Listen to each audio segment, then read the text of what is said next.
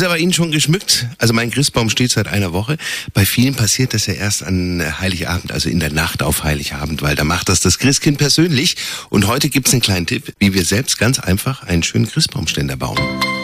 Der Samstags Lifehack mit Simon.